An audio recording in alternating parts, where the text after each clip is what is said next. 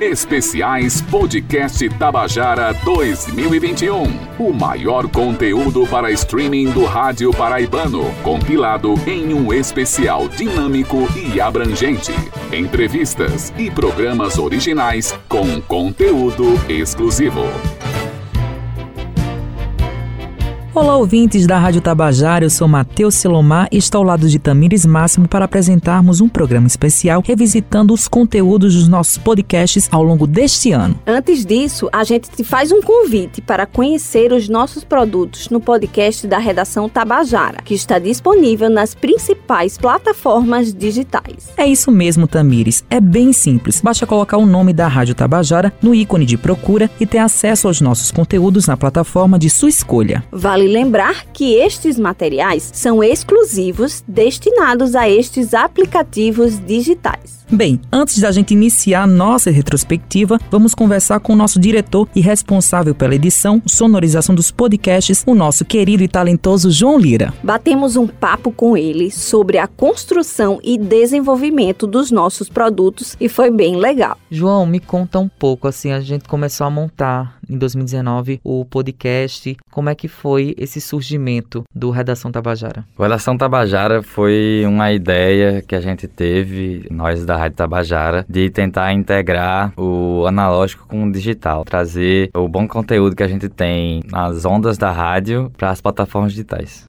E é interessante, né, que é um conteúdo que é exclusivo daqui da rádio e, ao mesmo tempo, vanguardista. Isso. Além da Rádio Tabajara, outras rádios também têm seus podcasts, mas, na verdade, nós que começamos com esse formato e com essa periodicidade também. Agora, outras rádios também estão fazendo, mas, com certeza, posso afirmar que a gente começou aqui na Paraíba. E para a gente falar um pouquinho sobre como é que é feita a produção do Redação Tabajara em relação aos temas, me conta um pouquinho. A gente tenta pensar em assuntos que estão relevantes no momento, seja eles assuntos relacionados a notícias atuais ou só a tipo coisas que são de fato pertinentes no momento que a gente vive. Também a gente não tenta se prender muito à noticiabilidade daquele dia, daquela semana, mas sim em assuntos que as pessoas vão ouvir e vão refletir sobre o que acontece hoje em dia ou o que vem acontecendo nos últimos anos no Brasil e no mundo.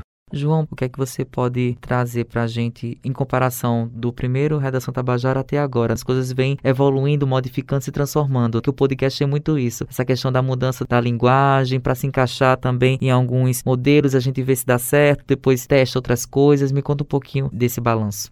O formato de podcast ele tem ascendido aqui no Brasil ultimamente e a gente entrou nessa onda como um experimento também. A gente está aprendendo a fazer esse formato e à medida que a gente vai aprendendo, a gente vai se atualizando e vai melhorando e vai é, evoluindo o nosso produto. Então, se você for ouvir o primeiro episódio da temporada desse ano para o último episódio, você vai sentir uma diferença muito grande e isso vem muito dessa pesquisa que a gente está sempre fazendo, dessa evolução que a gente está sempre tentando correr atrás E o que você espera para os próximos episódios? Eu espero mais evolução, assuntos mais envolventes, mais importantes. Eu acho que tem muita coisa ainda que a gente precisa falar sobre. Pelo menos o nosso podcast é uma maneira interessante de você ficar por dentro de assuntos que normalmente a gente não pensa muito sobre. Quando pensa, a gente não sabe muito além daquilo que tá todo mundo falando sobre. Então, a gente ajuda a dar um pontapé em certas discussões que eu acho que são muito importantes para a gente ter agora é tipo pensar fora da caixinha, né? Exatamente. A gente tem que estar tá sempre atento, né, ao que está acontecendo ao redor da gente, independente daquilo estar afetando a gente pessoalmente ou não, mas a gente precisa estar tá atento porque o mundo está mudando muito rápido, as coisas estão acontecendo muito rápido e a gente não pode parar. Conversa bem interessante, né, Tamires? Foi mesmo, Matheus. E agora a gente te apresenta alguns momentos desses programas para vocês. O Redação Tabajara, seu podcast que vai muito além da notícia, apresenta uma abordagem diferenciada das informações do Brasil e do mundo, trazendo assuntos pertinentes e atuais. Temos também o Tabajara Entrevista, que é um espaço destinado a abranger histórias de grandes personalidades paraibanas, buscando traçar um perfil do entrevistado e suas contribuições para a sociedade. O primeiro episódio que trazemos para você é sobre o auxílio emergencial na pandemia da Covid-19. Em março de 2020, começam a aparecer os primeiros casos da Covid-19 no Brasil. Nos grandes centros urbanos, gradativamente os casos vão aumentando. Lá fora, temos exemplos claros de como a doença pode afetar o sistema de saúde do país. Porém, a resposta do governo federal a essa ameaça deixa muito a desejar. Rapidamente, a doença se espalha pelo continente e, eventualmente, chega a todos os estados brasileiros. Muitos ainda esperam uma ação mais branda por parte do governo federal, mas o que recebemos pode ser classificado como negligência criminosa.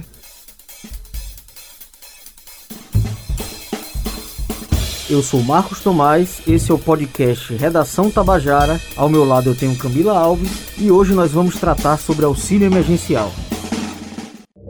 Em 2020, o Brasil teve três ministros da saúde: Luiz Henrique Mandetta, médico ortopedista, Nelson Taixe, médico oncologista e, por último, Eduardo Pazuello, general de divisão do Exército Brasileiro. Especialistas que se debruçam sobre o tema da saúde no Brasil apontam que o país tem enfrentado uma série de barreiras que travam a condução da crise gerada pela pandemia. Além disso, tornam mais árdua a vida dos profissionais, gestores de saúde e da população população. A falta de interação harmônica entre gestores das diferentes esferas de poder, as controversas diretrizes que passaram a ser adotadas pelo governo federal e ainda a ineficácia das estratégias divulgadas por esse governo geraram impactos ainda incalculáveis. Mas entre eles podemos apontar a demora na compra de vacinas, a indicação de tratamentos preventivos sem comprovação científica, além de uma crescente onda de negacionismo. Mas isso é assunto para para um outro episódio do nosso podcast.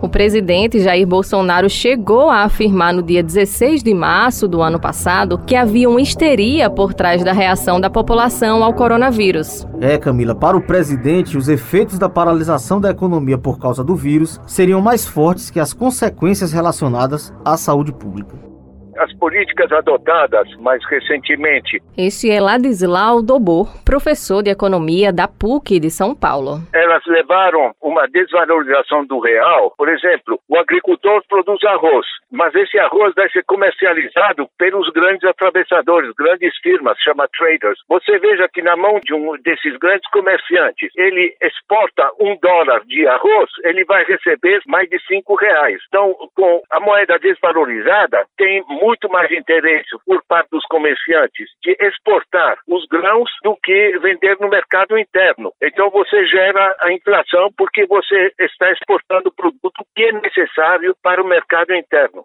A gente tem acompanhado que a pandemia intensificou esses efeitos negativos da economia mundial e do nosso país, mas na verdade, professor, a gente ouve que essa queda aí na economia, ela já vem há um bom tempo. Alguns chamam até de a década perdida. Qual a análise do senhor sobre esse assunto? Olha, a, a década perdida para nós começa em 2014. 2013 nós crescemos 3%.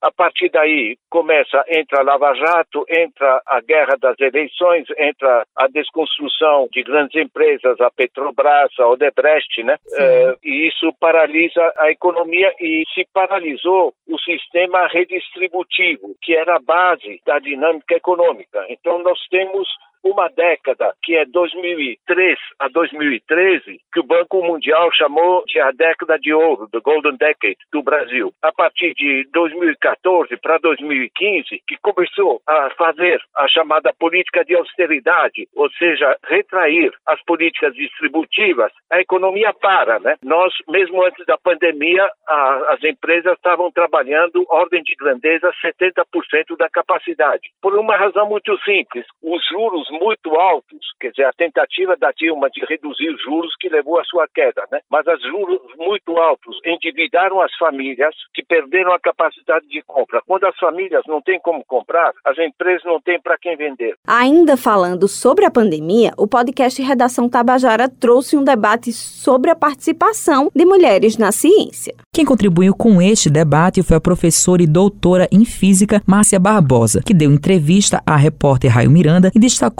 o baixo número de mulheres na ciência. A marcha das mulheres perante a ciência tem sido marcada por séculos de pesquisas tendenciosas sobre o comportamento feminino que propagaram diferenças inexistentes e que inferiorizaram as mulheres. Nos laboratórios, a presença feminina já foi classificada como uma distração para os homens e mulheres foram proibidas durante muitos anos de estudar formalmente. Mesmo com todas as imposições e preconceitos de uma sociedade conservadora e sexista, muitas mulheres conquistaram seu lugar de destaque na ciência. Pesquisadoras do Centro de Educação da Universidade Federal da Paraíba, a realização de um mapeamento sobre mulheres mães, estudantes vinculadas a programas de pós-graduação no Brasil. A nossa repórter Beth Menezes conversou com a mãe e pesquisadora Tayane Guilherme. Tayane Guilherme também é formada em pedagogia pela UFPB e mestranda em educação pela UFPE. Junto com outras pesquisadoras, Tayane realizou o estudo Maternidade em Tempos de Pandemia, atravessamentos do novo coronavírus na produção científica de mulheres mães. Olá, Tayane. Conta um pouco para nós do que, que te motivou a escolher esse específico objeto de pesquisa. Oi, Beth. Então, a motivação foi a experiência pessoal minha. Eu engravidei durante o mestrado, o início do meu mestrado, e aí entrei em conflito sobre continuar tentando, né, a pós-graduação ou desistir mesmo antes de tentar. E aí eu resolvi seguir. É, então, essa foi uma das motivações que me fizeram pesquisar sobre como é que a maternidade ela acaba atravessando também a vida de outras mulheres que estão tentando produzir conhecimento científico, né, permanecer nas universidades e contribuir, né. A nossa pesquisa, a gente fez um questionário e lançou nas redes. A gente utilizou os grupos de universidades espalhados pelo Facebook, WhatsApp e saiu lançando. Então, a gente ficou surpresa pelo alcance que teve né, em relação a estudantes da pós-graduação, de mestrado, doutorado especialização, que foi o que a gente conseguiu alcançar,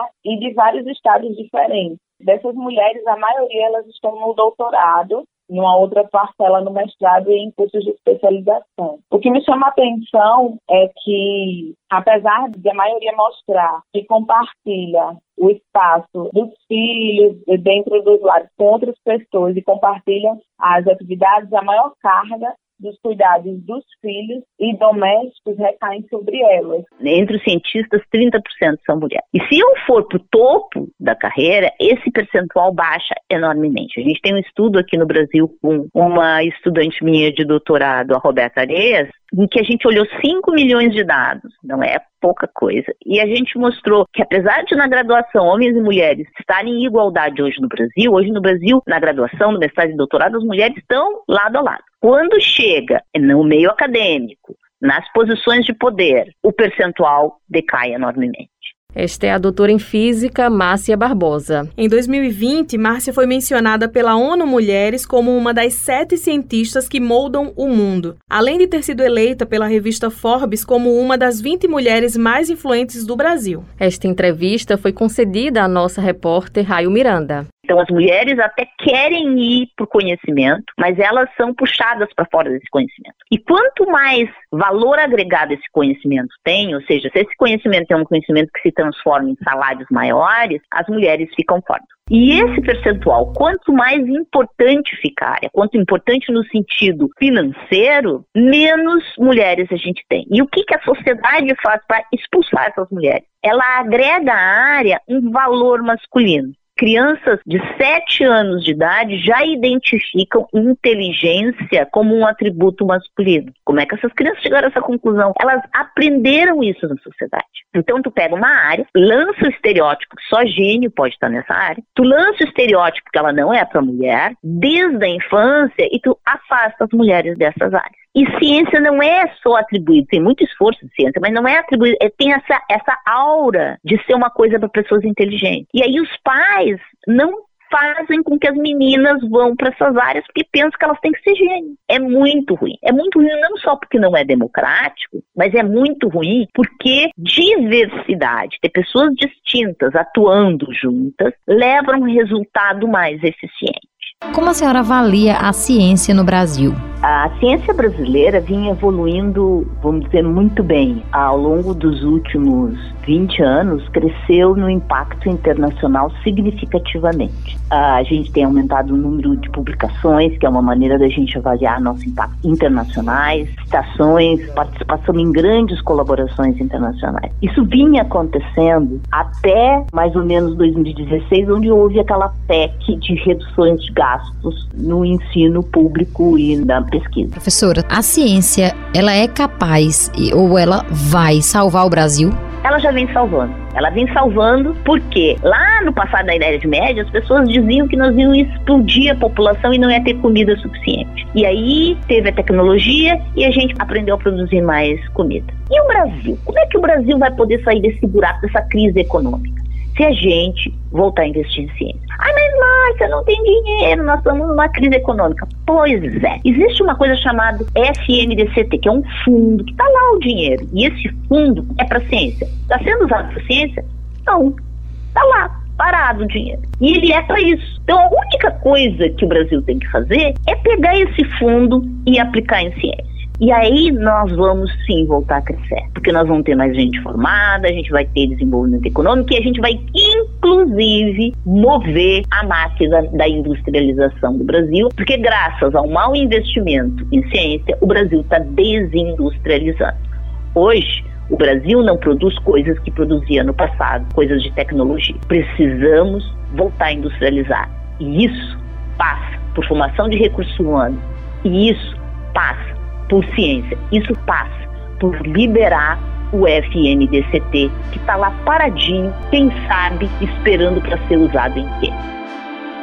Outro tema relevante abordado no podcast foi o da diversidade e orgulho LGBTQIAP+, que foi conduzido por mim e pela Valdonato. Bora ouvir. Desde que se tem registro de sociedades humanas, comportamentos e práticas de pessoas que a gente hoje chama de LGBTQIA+, estão presentes. Este é Eduardo Guimarães, professor de História da Universidade Federal da Paraíba e ativista pelos direitos humanos. Eduardo concedeu esta entrevista ao jornalista Marcos Tomás. Não há registro de uma sociedade, historicamente, na existência humana, que não tenha presença de práticas que a gente pode chamar de LGBTQIA+. Tanto na sua dimensão de gênero, na variação de gênero, que os comportamentos de gênero entre masculino e feminino, ou formas que admitem outras formas de gênero, se manifestam, como também os comportamentos de orientação sexual. Então, as práticas homossexuais, bissexuais, né, assexuadas, entende? estão presentes em todas as sociedades sociedades. Então, nesse sentido, você não tem um registro preciso. Né? O que eu diria, ou dito de outro modo, é algo que é parte da própria existência humana. Então, aonde tiver sociedade humana, a gente vai ter essas práticas. A questão é, o quando é, há sociedades mais tolerantes, menos tolerantes, as sociedades que normatizam de um jeito e outras de outro, o que a gente sabe Hoje, essa que é a questão, é que como a gente desenvolveu um saber cada vez maior, mais racional, fundamentado, verificado sobre a sociedade comportamento humano, nosso próprio corpo, na defesa do direito ao próprio corpo como uma coisa básica humana, hoje a gente consegue ir para além do preconceito. O preconceito, na verdade, é baseado em narrativas que não correspondem à experiência histórica. Ele esconde as práticas, né? ele inventa um passado, ele se fundamenta numa tradição que nem sempre existiu. Hoje, como a gente tem um conhecimento já bastante solidificado, verificado, organizado em torno das práticas do corpo humano, tanto na dimensão do gênero quanto da sexualidade, que a gente pode fazer com toda tranquilidade é que sempre, sempre, em todo momento histórico e em todas as sociedades, a presença, sim, da população que hoje a gente chama de LGBTQIA+.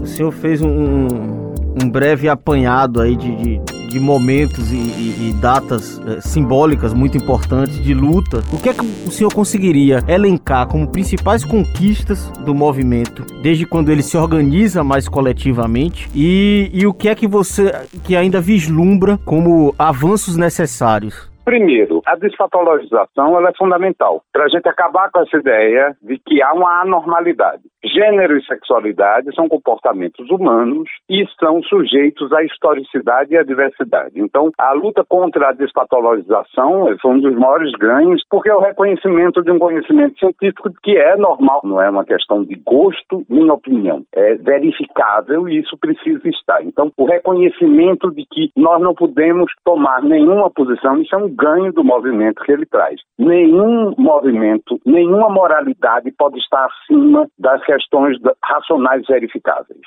Portanto, nosso comportamento deve se pautar em cima disso. Portanto, o reconhecimento ao direito individual, o aprofundamento do direito ao próprio corpo, que é um ganho, como eu disse, fundamental, o reconhecimento, portanto, em ampliação, e isso é um ganho, o desenvolvimento de políticas, por exemplo, de pesquisa para as doenças sexualmente transmissíveis, inclusive quebrando com o preconceito de que isso era um problema dos homossexuais, e não é. As doenças sexualmente transmissíveis afetam toda a população, inclusive a maioria delas com uma maior incidência com populações não Que é o caso de AIDS, que é o caso da sífilis, que é o caso de todas as doenças sexualmente transmissíveis, desenvolvimento de políticas públicas que cuidam disso, isso é um ganho do movimento que veio com a organização da AIDS, né? a conquista do casamento igualitário, que é o respeito à afetividade como o fundamento né, das relações humanas, né? então o respeito ao casamento. Então, e o que é que tem em perspectiva é a garantia da luta contra a violência.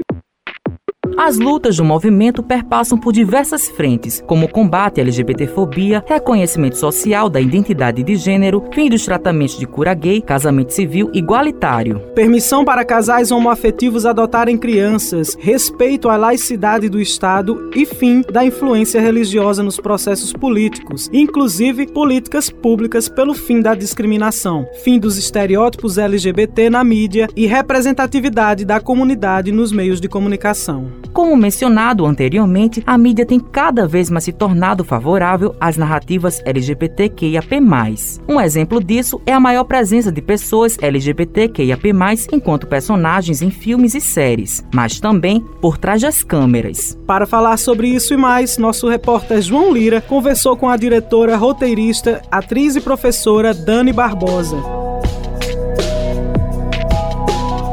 Dani, para você, qual é a importância da identidade de gênero e sexo? Cara, no meu, no meu parco entendimento, a identidade de gênero, ela permite às pessoas se colocarem nos lugares em que elas se enxergam, é, permite às pessoas, dentro das suas construções sociais, se tornarem mais felizes, mais autênticas. Agora, quando eu falo identidade de sexo, identidade sexual, aí isso para mim já me leva para um lugar de intimidade. Eu acho que os discursos, os debates, eles estão, eles às vezes se, intensificam porque as pessoas não compreendem é, essa divisão que, que, que existe.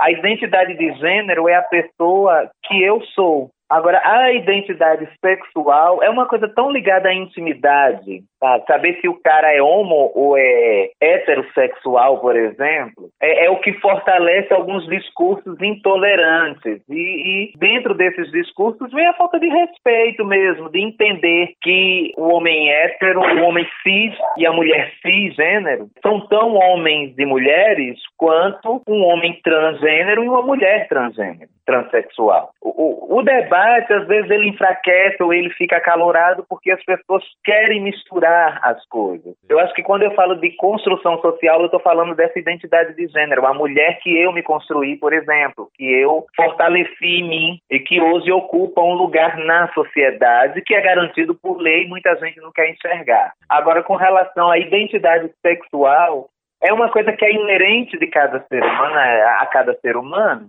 mas que não é necessário que haja esse discurso. Ah, enfim, mas também é bom que haja. Eu fico meio dividida porque eu me coloco num lugar delicado, assim. Enquanto mulher travesti, falar de identidade sexual para mim é, é, querer saber quem é hétero, quem é homossexual, quem é bissexual, que esses lugares, essas pessoas também merecem ter seus espaços e seus momentos de fala, sim. Até para gente naturalizar a coisa. Porque eu eu sonho com o tempo em que a gente não precisa explicar para as pessoas, por exemplo, um homem trans e um homem cis São a mesma coisa? São, sabe? Eu sonho com esse tempo que as pessoas vão enxergar a transgeneridade e a cisgeneridade como a mesma coisa, como uma coisa comum, como uma coisa que pode e deve conviver, sabe? Enxergar a mulher transexual, a mulher travesti, como uma mulher, assim como se enxerga uma mulher cisgênero como mulher. 2021 foi um ano com muitas mudanças no cenário político brasileiro. Uma delas foi que a maioria do Supremo Tribunal Federal, STF, confirmou em abril deste ano que quatro processos criminais da Operação Lava Jato que tramitaram contra o ex-presidente Luiz Inácio Lula da Silva terão que ser refeitos. Com isso, duas condenações contra Lula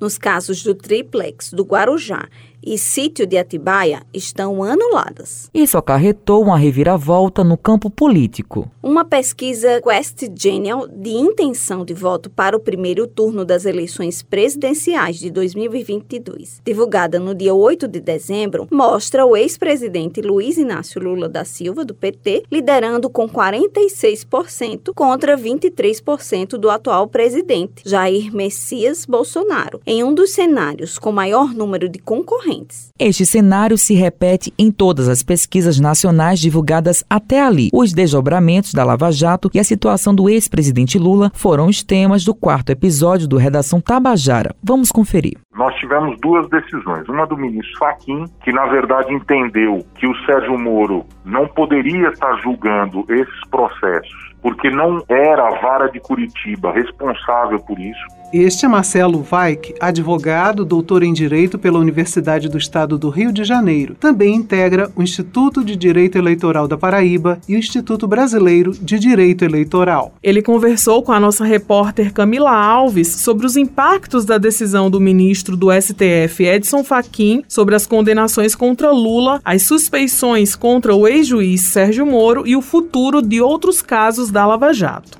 para explicar para vocês. O judiciário brasileiro federal ele tem cinco regiões grandes e diversos, centenas de juízes federais. E a distribuição desses processos, ela é feita de acordo com aonde ocorreu o ilícito. Então a acusação que foi feita ao presidente Lula dizia respeito ao período que ele era presidente da República.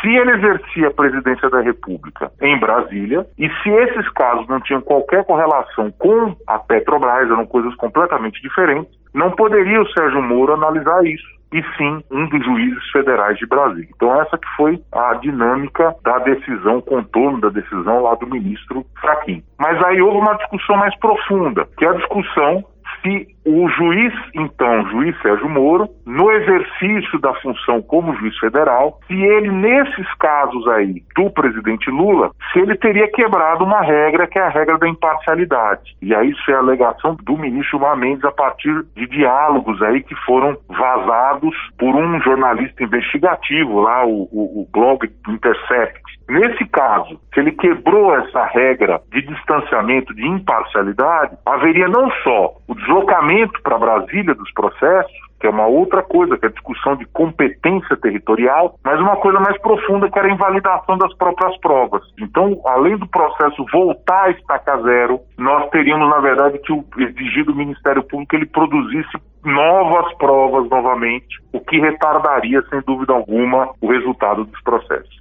E o que é que isso afeta de uma forma geral os outros processos da Lava Jato? Porque a gente sabe que muitas outras pessoas acabaram sendo condenadas em processos relacionados à Petrobras, às investigações da Lava Jato. Então é possível que haja mais anulações? Com relação à competência territorial, isso não é novo na Operação Lava Jato desde a época ainda do ex-ministro Teori Zavascki, quem lembra, o ministro Teori era o relator dos processos da Lava Jato no Supremo antes dele vir a falecer num trágico acidente aéreo. Nessas situações, uh, o Supremo já decidia. Entendeu que Curitiba não tinha esse, esse poder de julgar todos os processos de corrupção do país, mas exclusivamente o caso referente ao Petrobras. Nós temos valorosíssimos juízes federais em diversos estados da federação que têm tanto ou mais competência para julgar esses casos com toda a imparcialidade do mesmo jeito. Então, assim, a valorosa atuação dos juízes federais não permite que você tenha um só juiz que seja o super-homem para solucionar todos os problemas de corrupção no Brasil.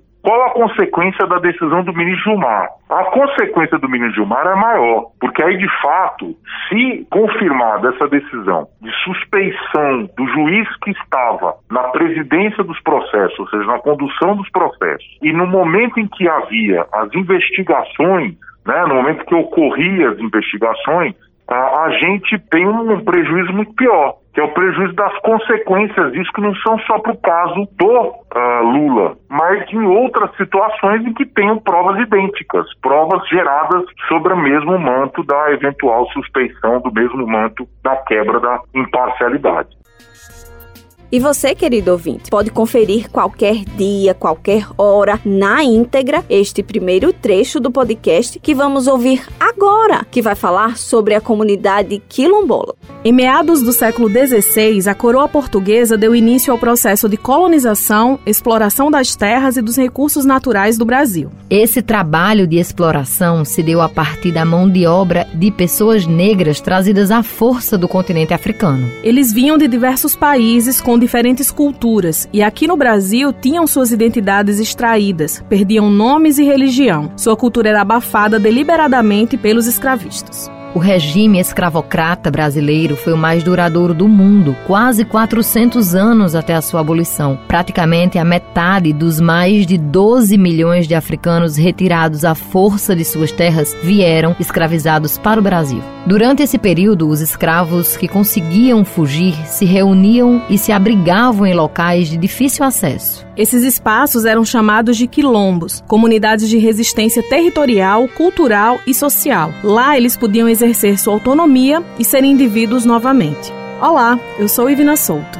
E eu sou Raio Miranda e esse é o Redação Tabajara, seu podcast que vai muito além da notícia.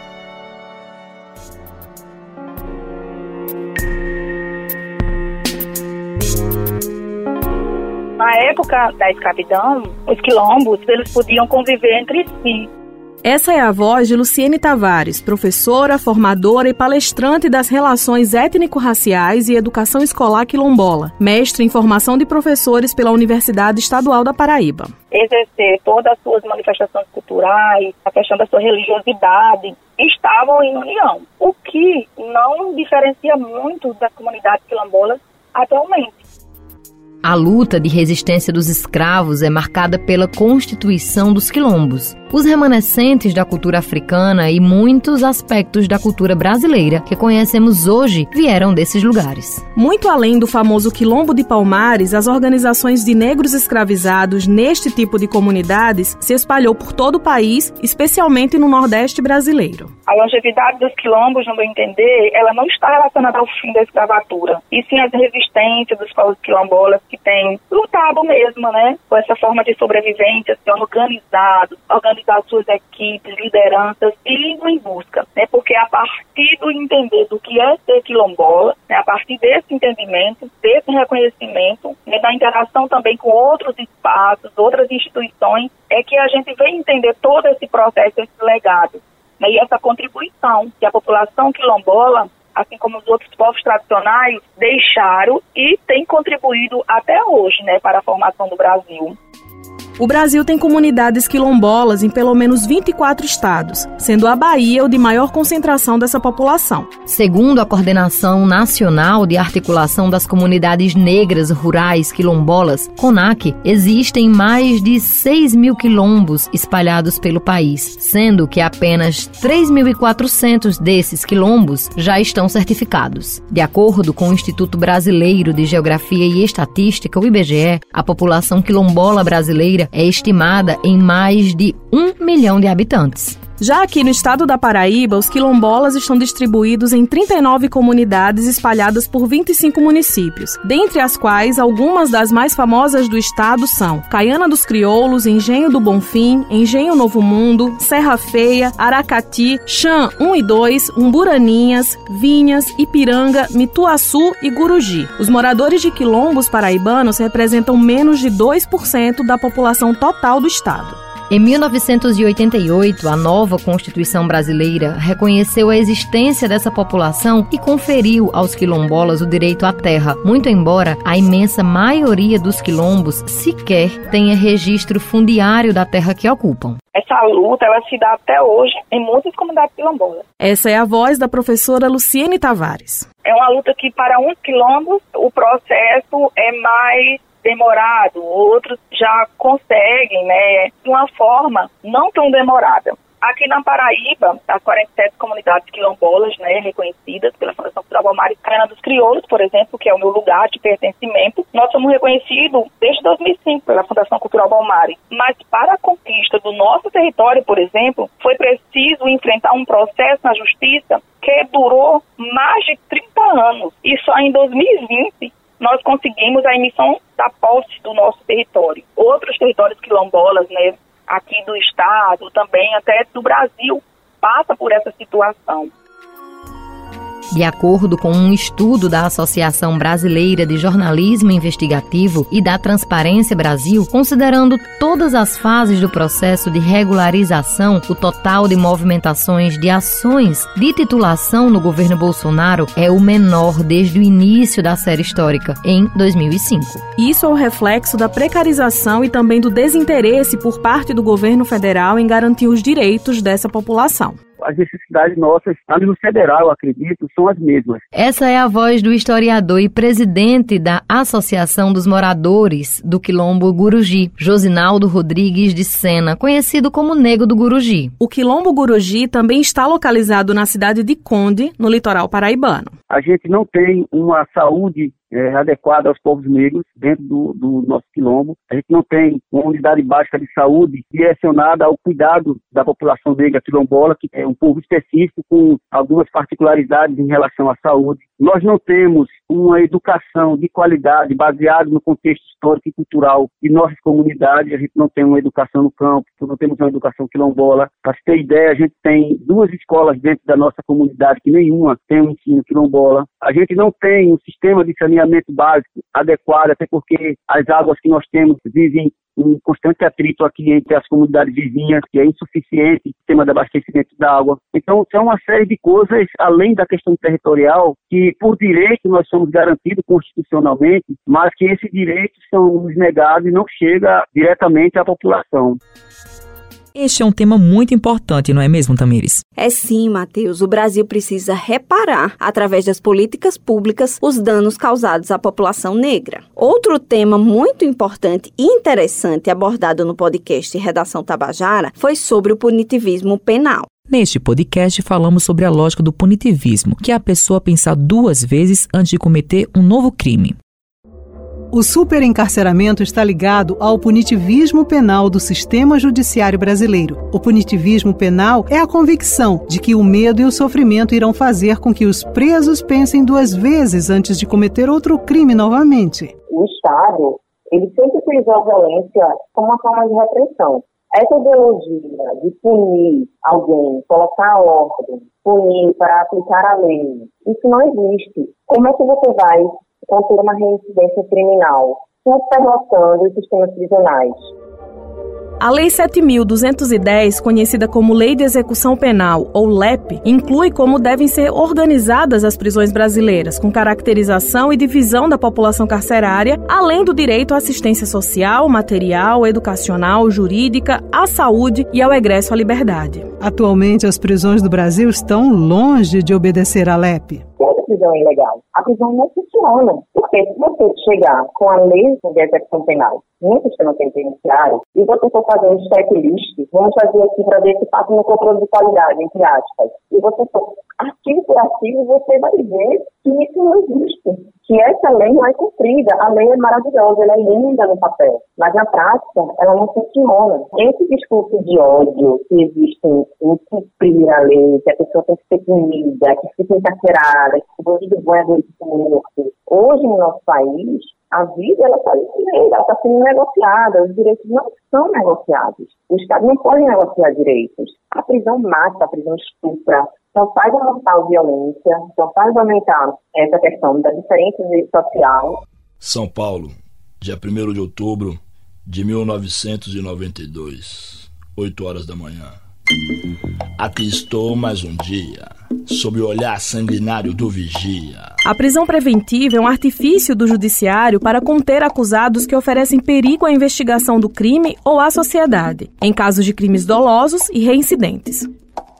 Promulgada durante a ditadura, a lei que garante a prisão preventiva também não se faz tão objetiva e compete ao juiz ou ao delegado em questão determinar se cabe ou não a prisão.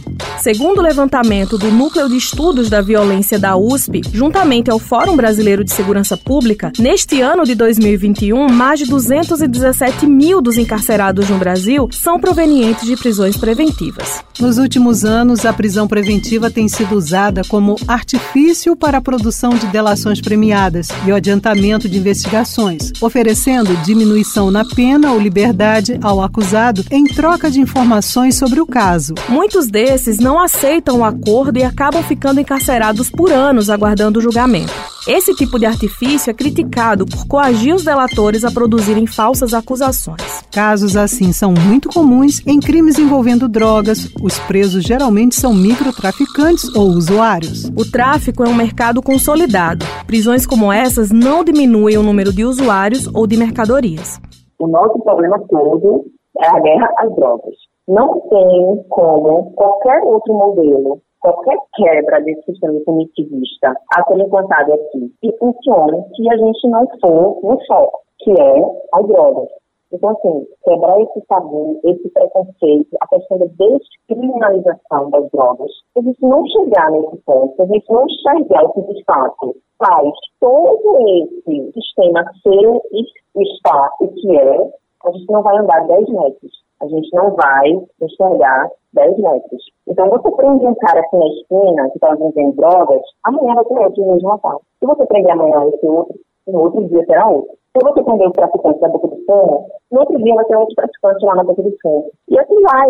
Cara que foi preso na rua, chega na prisão e vê a droga que ele vendia na rua sendo vendida pelo dono, pelo estrito de preço, dentro da prisão. Dentro da prisão. Então a gente precisa descriminalizar as drogas, tirar esse preconceito, para a gente chegar no foco daí, a gente ter um sistema realmente que, que vai funcionar.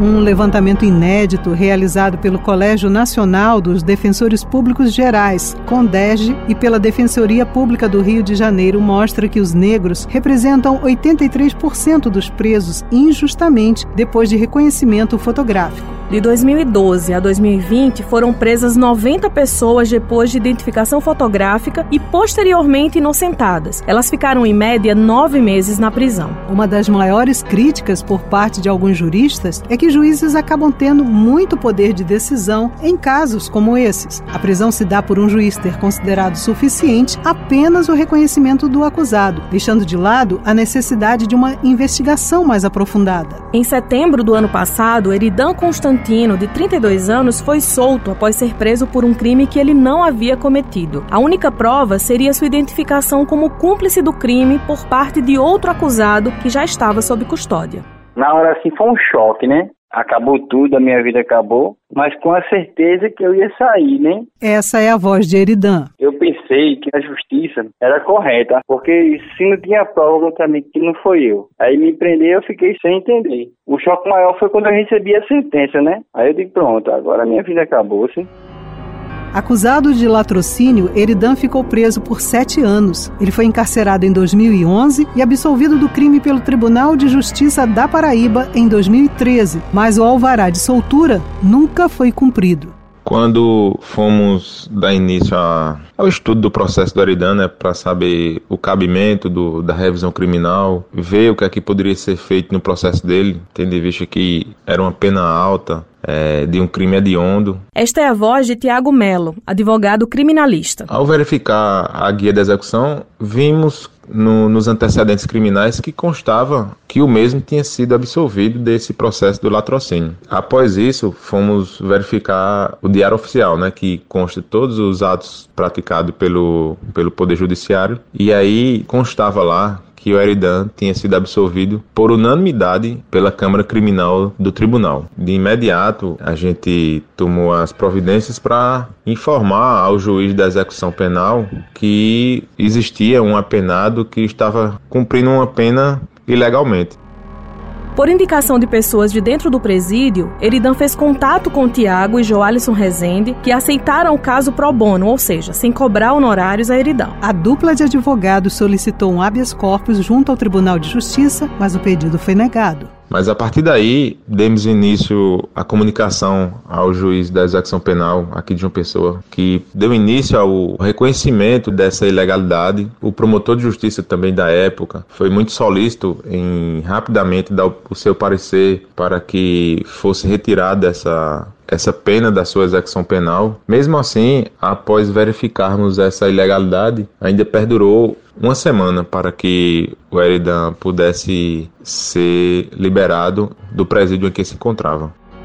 Eridan, agora livre, encontra dificuldades em conseguir trabalho e tem se mantido através de bicos e com a ajuda de familiares. Eu sou um trabalhador, gostava de trabalhar, justamente estou aqui numa obra fazendo um biscate, né, e acabaram com isso mesmo, porque até para arrumar um emprego ex-presidiário é muito difícil. Quando eu dou meus documentos para assinar minha carteira, aí tem o nome ex-presidiário, pronto, já não quer mais, porque pensa que né, é, a pessoa é um bandido, é um criminoso, o Estado foi condenado a indenizar Eridan. Primeiramente, ficou acordado um valor de 50 mil reais. Porém, os advogados insatisfeitos entraram com um recurso e esse valor foi alterado para 100 mil reais. No Brasil, não existem dados oficiais sobre a quantidade de acusados ou presos injustamente. E isso mostra a escassez do controle desses casos. Segundo especialistas, os altos índices de prisões provisórias e preventivas são um indicativo do grande número de pessoas punidas por crimes que não cometeram. Com mais de 687 mil presos no país, pelo menos 45% estão à espera de julgamento, de acordo com o Conselho Nacional de Justiça, CNJ.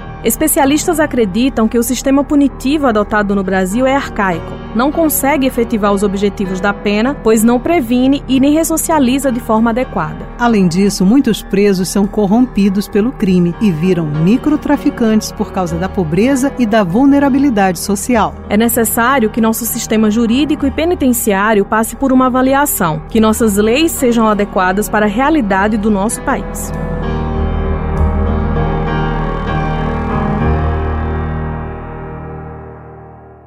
Se você quer ouvir o conteúdo na íntegra destes podcasts sobre os quilombolas e sobre o punitivismo penal, é só procurar no seu aplicativo de streaming favorito. Um outro tema que também ganhou destaque no Redação Tabajara foi o aumento dos preços dos combustíveis, que impactou bastante o bolso dos brasileiros. No mês de dezembro, a gasolina registrou o 11º aumento no ano, acumulando um crescimento de 73% em 2021, de acordo com o Índice Nacional de preços ao consumidor amplo. Vamos conferir. Nós não temos uma briga com a Petrobras. Nós queremos, sim, que cada vez mais ela possa nos dar transparência e também previsibilidade. Não precisamos esconder reajustes ou seja lá o que for no que integra o preço final dos combustíveis. Olá, eu sou Ivina Souto. E eu sou Beth Menezes. Começa agora mais um episódio do podcast Redação Tabajara. Como você teve um monopólio durante 50 anos na exploração do petróleo, no refino do petróleo, na distribuição do petróleo, como você teve realmente todo esse setor na mão do governo, para a população brasileira, quando sobe o preço do petróleo, a culpa é do governo. É o governo que produz, é o governo que refina, é o governo que importa, é o governo que distribui. Então, esse é o preço político do modelo. Esse é Paulo Guedes, ministro da Economia desde o início da gestão de Bolsonaro. Ele admitiu que a troca da presidência na Petrobras, feita pelo presidente Jair Bolsonaro, teve um efeito econômico ruim. No entanto, ressaltou que a vontade de Bolsonaro precisa ser respeitada. O que determina, na verdade, o preço do diesel, da gasolina, do álcool, do gás de cozinha, é a política de preço da Petrobras, que é uma empresa ainda pública. Este é Gelton Pinto Coelho, presidente do Conselho Regional de Economia de Minas Gerais. Gelton concedeu uma entrevista à nossa repórter Camila Alves. Então, na verdade, o que determina é a política econômica do governo federal. Basicamente é isso. O governo federal escolheu um modelo de rentabilidade para acionistas da empresa. Então, esses acionistas vêm usufruindo de um lucro bilionário nos últimos anos às custas do sofrimento da população. Não houve mudança significativa de impostos nos últimos anos para dizer que isso afeta diretamente o preço. A política de impostos continua a mesma nos últimos quatro, cinco anos. Na verdade, é uma política nacional desse atual governo que decidiu transformar essa rentabilidade, financiarizar uma empresa que é pública. Uma empresa pública, ela não tem o mesmo objetivo de uma empresa privada. Uma empresa como a Petrobras, ela foi criada para equalizar o preço e diminuir a oscilação para o consumidor final, para evitar que aconteçam esses aumentos sucessivos de preço, como tem acontecido.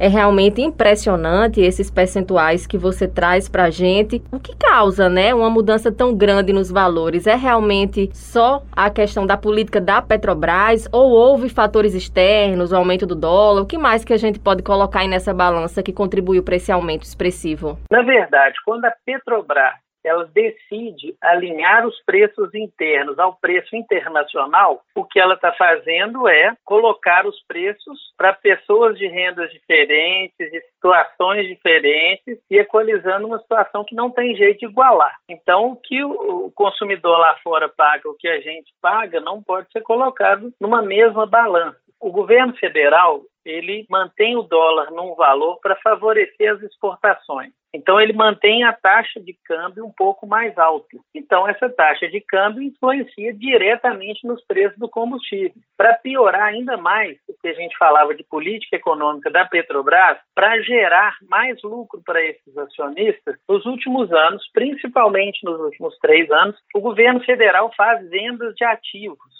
ou seja, refinarias estão sendo deixadas de usar no Brasil, um investimento pesado que foi feito por todos nós cidadãos. Então, se você não usa refinaria aqui, o que a gente está fazendo é exportar o petróleo bruto e importar ele refinado. O que, que isso impacta diretamente? Nós estamos exportando uma matéria-prima bruta, ela é processada lá fora, ganha valor e nós ainda pagamos uma taxa de câmbio altíssima. Então, todas as vezes que oscila o câmbio, ou seja, o dólar oscilou, se a gente está importando mais, vai afetar o preço interno. Então, na verdade, o que a gente percebe é que essa decisão de financiarizar a Petrobras de dar o lucro para determinados grupos empresariais, ela prejudica a população de uma forma geral, impacta diretamente a vida da população. Tamires, mais de 100 milhões de pessoas estão em situação de insegurança alimentar no Brasil, segundo pesquisa feita em dezembro de 2020 pela Rede Brasileira de Pesquisa em Soberania e Segurança Alimentar e Nutricional. Ao menos 19 milhões estão passando fome, situação agravada pela pandemia e pela crise econômica do país. Esse foi o tema do nosso sétimo episódio. Olha, é um cenário bastante preocupante, né? Sempre teve desigualdade no Brasil, muita gente vivia em situação vulnerável, mas essas pessoas ainda tinham possibilidade de mobilidade, de promover algum tipo de atividade que gerasse trabalho e renda. E hoje em dia isso é, é cada vez menos possível, né? A repórter Camila Alves conversou com Kaline Lima, coordenadora da CUFA na Paraíba, para entender um pouco dessa realidade desde algumas funções que as pessoas desempenhavam e que hoje não são mais prioridades e, portanto, são menos oportunidades de geração de renda, a própria mobilidade mesmo, as condições que a gente tem. Cada vez mais o preço dos alimentos nos mercados são maiores e o poder aquisitivo menor. Então, a gente tem visto um agravamento dessa vulnerabilidade de forma muito preocupante e, sobretudo, atingindo aquela estrutura familiar onde a mãe ela é a provedora, é uma mãe solo e ela é responsável pelo cuidado dos filhos e das pessoas mais idosas e acamadas. E essas mães são o nosso público-alvo da campanha Culpa contra os Vírus. Kaline, com o agravamento da pandemia, veio o auxílio emergencial. Você acredita que essa medida ela conseguiu atingir os seus objetivos no período em que vigorava? Faz muita falta? Olha, o auxílio emergencial ele, ele foi muito importante mas ele também não, não conseguia dar a resposta na sua plenitude. A necessidade é muito maior. Com a ausência desse benefício, a gravidade se torna muito maior. Eram famílias que, por vezes, recebiam Bolsa Família e fizeram um acréscimo na sua renda com o benefício, mas são famílias, por exemplo, que têm 10 membros, 13 membros numa única casa. É, muitas dessas pessoas com algum tipo de comorbidade, com algum tipo de cuidado especial, com medicamento. Mesmo com a existência do benefício, do auxílio, a gente já encontrava cenários bem preocupantes e, obviamente, com a ausência dele, se torna ainda mais perigoso a manutenção da vida dessas pessoas nas favelas, né? Todos os esforços, nesse momento, devem estar concentrados na garantia dos direitos básicos de alimentação, sobrevivência e de saúde. A repórter Camila Alves conversou também com Marinalva Conserva, que é professora do Departamento de Serviços Sociais na UFPB e pós-doutora em Políticas Públicas. Vamos ouvir. Então, professora, primeiro eu gostaria de perguntar, a gente sabe que a questão da fome, ela não é nova no Brasil. Então, historicamente, como é essa trajetória para que a gente possa entender melhor? A fome é um fenômeno, né, produzido socialmente, portanto, o seu enfrentamento ele é um ato político, né? No Brasil, a fome está estruturalmente relacionada à distribuição da terra, por exemplo, à reforma agrária, porque o pequeno produtor é quem coloca o prato de comida na mesa dos brasileiros. Cerca de 70% da comida dos nossos alimentos vem do pequeno produtor. Então, não há escassez de alimentos. Há desigualdade de distribuição passa por uma questão estruturalmente histórica no Brasil. Nesse sentido, eu acho que cabe mencionar o documentário Histórias da Fome no Brasil, que foi dirigido por Camilo Tavares, idealizado pela organização Ação da Cidadania, né, que foi fundada pelo sociólogo brasileiro e ativista de direitos humanos Herbert de Souza. Então, esse documentário traz exatamente essa trajetória da fome no Brasil, né? E até a saída do mapa da fome em 2014, divulgado pela ONU. Então, o filme apresenta o trabalho de pessoas ao longo da história, traz a questão da pauta e da agenda política da luta contra a fome e da agenda por políticas públicas que atendessem as populações mais atingidas pela fome, que foi uma agenda que foi apregoada por Josué de Castro, outro nordestino importante nessa luta. E agora vamos começar a exibir as entrevistas do podcast Tabajara Entrevista. É isso mesmo, Tamires. O programa tem ideia de trazer nomes de grandes personalidades paraibanas. Com a finalidade de entender mais sobre a vida das pessoas que têm destaque aqui no estado, no Brasil e até no mundo. O primeiro episódio do Tabajara Entrevista foi lá em abril deste ano. Trouxemos o convidado Jade Neves, que é sociólogo pela PUC do Rio de Janeiro, doutor em Ciências da Educação pela Universidade René Descartes em Paris. Ele retratou para você, Matheus, as experiências em tempos de ditadura no Brasil e também as vivências dele. Foi uma entrevista bem interessante, Tamires. Vamos conferir? Jade, o senhor poderia contar a sua trajetória de vida? Nos anos 55 até 60, eu fui presidente da União Pessoense dos Estudantes Secundários, a UPS, aí em João Pessoa, e tesoureiro da Associação dos Estudantes Secundários da Paraíba, a ESP, Fui militante do movimento de cultura popular e alfabetizador de adultos pelo método Paulo Freire, em sindicatos operários e ligas camponesas. Em 1962, eu fui para o Rio de Janeiro e em 1964 eu tinha 20 anos. Era estudante universitário, secretário do diretório acadêmico da minha escola presidente da União Nacional dos Estudantes de Sociologia e Ciências Sociais e membro da direção da União Nacional dos Estudantes. E trabalhava como coordenador do Plano Nacional de Alfabetização do Ministério da Educação e da Cultura.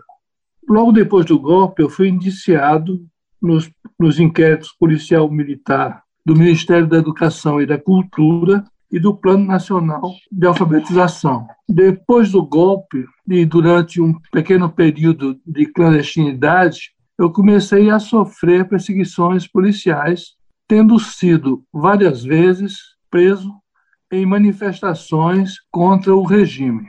Antes do ato institucional número 5, eu fui preso na Secretaria-Geral do Ministério da Educação e da Cultura por um grupo do CENIMAR que era o órgão de repressão da Marinha. Depois do ato institucional número 5, a perseguição foi maior. Durante o governo do general Garrastazu Médici, a ditadura decidiu exterminar, mesmo fisicamente, todos os opositores do regime. Numa dessas manifestações, eu fui preso, torturado e enquadrado nos inquéritos policiais militares da Ação Popular, do PCB, do PCdoB e do PCBR. Além de um inquérito que foi muito mediatizado, que foi o inquérito do Itamaraty, onde eu fui acusado com funcionários do Ministério das Relações Exteriores e embaixadores de denigrir, de manchar a imagem do Brasil no exterior, mandando notícias consideradas como falsas sobre os direitos humanos no Brasil e denunciando torturas nos quartéis com a Operação Doi-Code.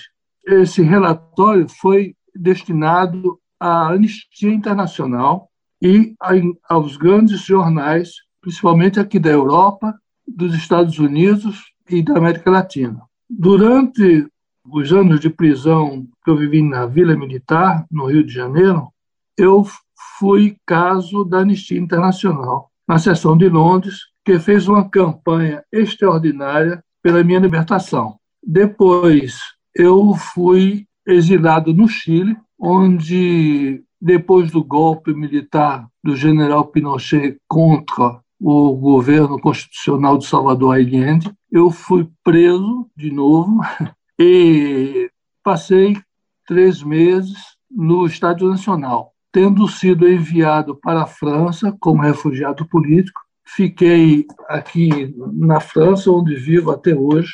Uma parcela da população brasileira quer a volta dos militares no poder. Quais são as impressões disso? Às vezes incompreensível, a não ser por ignorância ou por convicção ideológica, que uma pessoa possa atentar contra a democracia e o Estado de Direito. Essa tendência militarista e autoritária do atual governo é uma ameaça para a democracia e para o Estado de Direito. Se um cidadão, o cidadão tem consciência da, do valor de viver livre no seu país, de poder falar livremente, livremente se exprimir segundo as suas convicções, isso é coisa inestimável. Eu estou mais ou menos confiante na maturidade do povo brasileiro. Se bem que nunca pensei que o povo brasileiro, inclusive pessoas que eu, que eu amo, é, tivessem uma reação de votar num, num personagem como é o atual presidente da República do Brasil. A gente também conversou com a dama do teatro paraibano, a atriz e educadora Zezita Matos. Zezita já fez milhares de peças teatrais, novelas conhecidas como Velho Chico, Amor de Mãe, Vereda Tropical e também muitos filmes consagrados. O jornalista Marcos Tomás bateu um papo com essa grande estrela do nosso país. Zezita Matos, primeiro é um enorme prazer, uma honra recebê-la aqui no Tabajara Entrevista, esse espaço destinado né, a prestigiar, a homenagear grandes personalidades paraibanas e nada melhor do que estarmos conversando contigo, a primeira dama do teatro paraibano, alguém com tanta relevância na arte local. Eu queria começar, na verdade, falando sobre origem, nada melhor do que isso. Você nasceu em Pilar, no Agreste Paraibano, e eu queria saber o que é que tem nessa água de tão especial, né? A terra de Zélins do Rego, terra, no caso, a região, naturalmente eu me refiro, né? Sivuca, enfim, tantas pessoas iluminadas que saíram dessa localidade, dessas localidades. Primeiro, realmente também é um prazer estar conversando com vocês. É interessante, Pilar, como as outras cidades, eu acho que na Paraíba, se a gente for fazer um levantamento, eu até estou pensando nisso, em cada cidade tem uma pessoa que de fato se destaca. Uma não,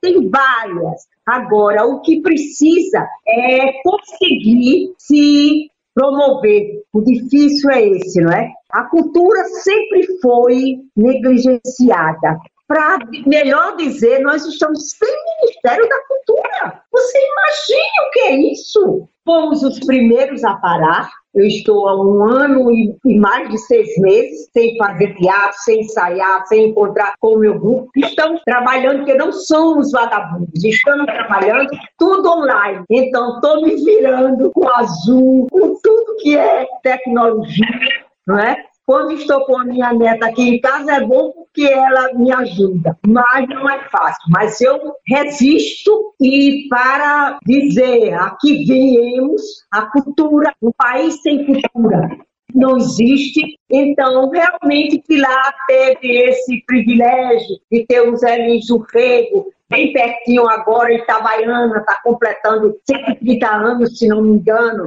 né? a terra de Sivuca, a terra de Sanderli, e de tantos outros, de Luiz Otávio, que é do Madrigal Voz Ativa, quer dizer, tanta gente. E gostaria de dizer, Marcos, eu não sou primeira-dama, eu sou é, operária do teatro. E hoje, mais do que antes, sabe? Estamos aí de pires na mão, porque não vai ser fácil a retomada nossa.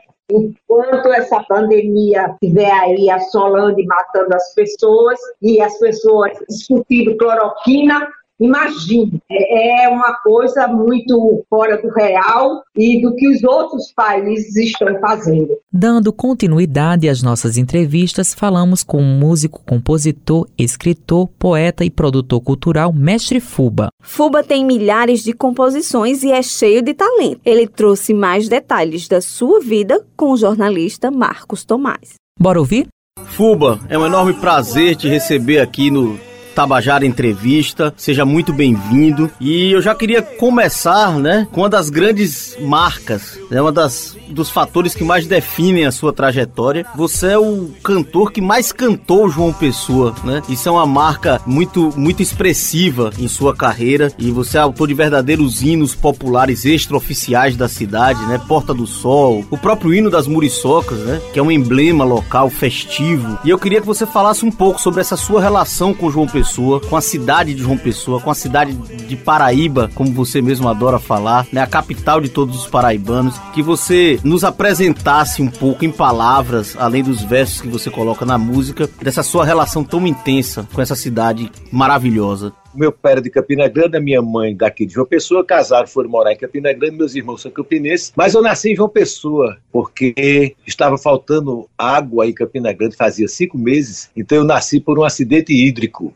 Isso aí já começa um, um diferencial, né? E eu sempre gostei, eu sempre amei minha terra, eu sempre. João Pessoa tinha uma qualidade de vida, ainda hoje tem, mas naquela época, entendeu? Na minha adolescência, eu lembro que onde você ia, você conhecia todas as pessoas, era uma, uma relação relação mesmo de irmandade, né? Claro que a cidade evoluiu, a cidade cresceu, né? E você não conhece mais tanta gente assim, mas eu me lembro que a gente vivia nas noites, em bares, seja onde fosse, nas praias, a gente sempre estava rodeado de amigos, de amigas bacanas, então tinha essa relação, né? E essa relação com o mar é muito forte em mim, eu gosto demais de praia, gosto muito do, do litoral, e isso sempre me fez pensar sobre essa cidade, certo? O extremo oriental, a gente tem essa diferença geográfica, né? Que é um privilégio que muita gente não aproveita. Nós temos, nós somos o primeiro sol das Américas, a primeira lua nasce aqui também. Eu sempre gostei da noite, sempre, sempre fui um pouco notívago, então eu gostava muito de ficar nas praias tocando, né? Passou um cometa aqui, chamado Corrutec, em 1974. E eu me lembro que a gente estava tocando violão às 5 horas da manhã, lá na Ponta dos Seixas. Repare que maravilha. Foi, assim, uma coisa fantástica, né? Um cometa mesmo que ocupou todo o céu do extremo oriental, né? Então, poucas pessoas viram essa imagem, né? Eu me lembro, inclusive, até que Rita Lee fez uma música para o Corrutec. Né? Depois de muito tempo apareceu o cometa Halley, mas você vendo de binóculo, vendo de telescópio, diferentemente do que a gente presenciou. Então, eu sempre tive essa harmonia com essa cidade, sempre gostei muito, então sempre apreciei os locais pitorescos, locais que muita gente, inclusive, não conhece, né? São coisas interessantes que tem aqui na própria cidade que as pessoas simplesmente não enxergam, né? Eu comparo até isso com a desvalorização que as pessoas dão com a própria terra. Quando eu morava no Rio de Janeiro, eu morava com um amigo meu chamado Rony, Ele nunca tinha ido no Cristo Redentor, por exemplo, né? Olha que coisa interessante. O carioca nunca tinha ido lá no Cristo Redentor. Cara, isso é muito louco, né? E a gente tem que valorizar as coisas da gente. A gente tem a praia urbana mais bonita do Brasil, que é o, o Cabo Branco. Isso, a gente tem é, esse diferencial de ser a cidade mais verde do Brasil, porque dentro do perímetro urbano tem 540 hectares de mata atlântica, que é a mata de buraquinho. Então, como está dentro do perímetro urbano, você conta. Mas não quer dizer que nossa cidade seja mais arborizada. É muito pelo contrário. Eu acho que, inclusive, a gente precisa plantar mais aqui. A gente sempre teve uma cultura em João Pessoa dos quintais ter jambeiros, goiaba, cajueiros, né, manga. Os quintais de João Pessoa sempre tiveram isso. Só que a cidade está crescendo, então as casas estão sendo transformadas em prédios, edifícios, e isso faz com que é, acabe com essa cultura tão genuína de nossa população. Infelizmente está acontecendo isso. Então é preciso mesmo que a gente possa arborizar, rearborizar a cidade. E, a, e essa relação fez com que também me inspirasse a fazer várias músicas, né, falando da cidade. Sempre gostei de cantar João Pessoa, sempre gostei de cantar a Paraíba, de um modo geral, e eu acho que isso também traz a valorização da nossa autoestima que a gente perdeu desde a Revolução de 1930. Você tem em números quantas músicas você já dedicou a João Pessoa, já fez com João Pessoa como temática? Rapaz, eu, eu, eu creio que mais de 30, viu? Acho que umas 40 músicas por aí. Você tá, você tá me trazendo aí uma curiosidade, eu vou contar. Vale a pena. Eu vou contar. Eu, eu creio que uma, uma é, é, você agora puxou uma história aí que eu nunca nunca parei para ver. Mas eu vou começar a contar, vou fazer isso mesmo. Tá aí, uma, boa, uma boa pergunta que vai me fazer entrar nos meus arquivos e, e fazer com que eu, eu te responda com certeza na próxima entrevista a quantidade de músicas que eu fiz sobre Pronto. a Paraíba. Então, eu vejo realmente uma enxurrada de pessoas fazendo música para a cidade e que isso é muito bom para a nossa autoestima, sabe? A gente falar da gente mesmo, sabe? A gente precisa disso. Eu acho que a gente precisa disso. Eu acho que o paraibano, principalmente o pessoense, falta muito isso, a autoestima, sabe? Sempre tem essa coisa que tá enrustida no Paraibano e a gente tem que acabar com isso, cara. A gente tem que se valorizar, a gente tem que se amar mais, cada vez mais, porque essa terra é linda demais, cara. A gente tem esse diferencial de ser o extremo oriental das Américas, ser o primeiro sol, a primeira lua, ser a cidade onde tem a melhor luminosidade para fotografia. Vários fotógrafos do Brasil já me confessaram isso. E isso a gente tem que valorizar, cara. A gente é um diferencial. Mateus e o mestre Fuba deixou uma mensagem. Vamos ouvir? Oba, vamos sim. Participar do podcast da Tabajara, para mim, foi uma honra e ao mesmo tempo uma grata surpresa, porque ser entrevistado por Marcos e a forma de como ele conduziu a entrevista trouxe para a própria entrevista o dinamismo essencial que exige um programa radiofônico. Tanto é que eu compartilhei e recebi várias manifestações elogiosas, parabenizando exatamente a forma dinâmica de como foi feito o nosso bate-papo, e isso me deixou muito feliz e contemplado também. Quando a pessoa faz a coisa com carinho, com amor, com dedicação, com profissionalismo, com tesão, a tendência é essa mesmo. Acontecer que o resultado é esse, um programa maravilhoso que eu tenho certeza que está galgando os espaços surpreendendo muita gente. Claro que por trás tem uma produção que eu quero aproveitar para parabenizar toda essa equipe de produção e a própria Rádio Tabajara, que sempre está na vanguarda da cultura paraibana. Parabéns a todos. Tami, você sabia que entrevistamos um quadrinista que trabalhou na Marvel? É verdade, Matheus. Marcos Tomás conversou com o paraibano e quadrinista Mike Deodato. Ele trouxe pra gente mais detalhes e curiosidades de suas vivências. Vamos rever? eu terminei descobrindo que eu tinha jeito aos 13 anos para desenhar, então foi inevitável que eu querer seguir essa carreira, né? E novamente ele me incentivou e patrocinou vários projetos meus, sempre arranjava um patrocínio de alguém, uma gráfica para fazer as coisas, e a gente terminou trabalhando juntos também. Ele escrevendo e eu desenhando, e eu fui aprendendo muito nesse processo de trabalhar junto com ele, porque ele fazia desenhado em, em metade de uma folha de, de ofício. Então ele já fazia o quadrinho com os personagens no local, com ângulo, com espaço para os balões. Então eu aprendi ali é, como fazer o, a narrativa dos quadrinhos, né? como mudar de uma cena para outra, quantos quadrinhos, os artifícios que eu podia usar para marcar o tempo. Aprendi um monte de coisa sem saber, somente passando por papel essas histórias dele Então foi fantástico, assim, é, eu tive uma sorte imensa, né, de, de ter Painho para me apresentar os, os, desenhos, os desenhistas clássicos, explicar por que eles eram bons. Ele pegava um Will Wise, ah, rapaz, isso aqui é muito bom, olha o ângulo que ele está usando, olha quantas coisas acontecem só nesse quadrinho. Em primeiro plano está isso aqui, em segundo está isso, e lá atrás está acontecendo outra coisa. Aí, coisas que passariam despercebidas para mim, ele foi lá e explicou cada coisa porque era. Então, assim, foi uma, eu tive uma sorte fantástica, né? Ter sido filho de, de, de painho. e, e foi com seu pai, né? Como você, você já adiantou, o primeiro trabalho remunerado, oficial e que te ensejou a ideia de realmente viver daquilo, né? Com a Paraíba, a história da Paraíba em quadrinhos, não é isso? Isso, isso. Era para comemorar os 400 anos da Paraíba. Na época ele foi distribuído na rede estadual inteira de colégios e foi bem trabalhoso, né? Porque você tinha que comprimir 400 anos de história em 60 páginas, né? É, enfim, eu letrerei, desenhei, fiz tudo. Foi bem legal, foi uma experiência bem, bem legal. E ela terminou, é quase que a gente conseguia vender para a Bélgica na época, porque eu terminei viajando, fui chamado para uma viagem para a França em 86 e quase que a gente vendia para a Bélgica isso, então assim foi, foi bem, bem legal. Assim.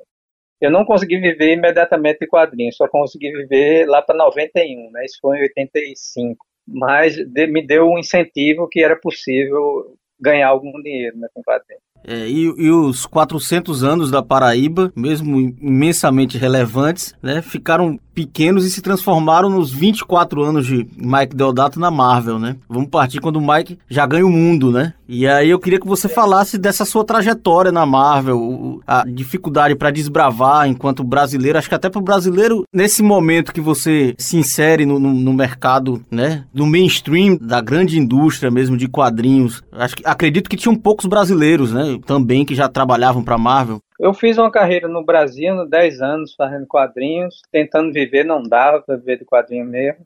Aí, quando foi em 91, foi criado em São Paulo a Arte Comics, uma empresa para representar desenhos no exterior. E como eu tinha feito um nomezinho entre quem lia quadrinhos, eles me ligaram e perguntaram se eu não queria fazer um trabalho para fora. Aí eu aceitei, fiz o primeiro trabalho, depois fiz para outra editora, foram várias editoras pequenas né, na, na, época, até que eu soube que um, um, desenhista brasileiro amigo meu, que era Marcelo Campos, estava fazendo a Liga da Justiça, era, na verdade era um spin-off da Liga da Justiça, era Extreme Justice. E eu fiquei com inveja, né, morrendo de ciúme, eu disse, oh, eu quero também entrar para descer e tal. Aí disseram que tinha Mulher Maravilha, eu fiz as amostras, três meses depois as vendas quintuplicaram, depois de um ano, a Marvel estava brigando pelo meu passe junto com a Valiant.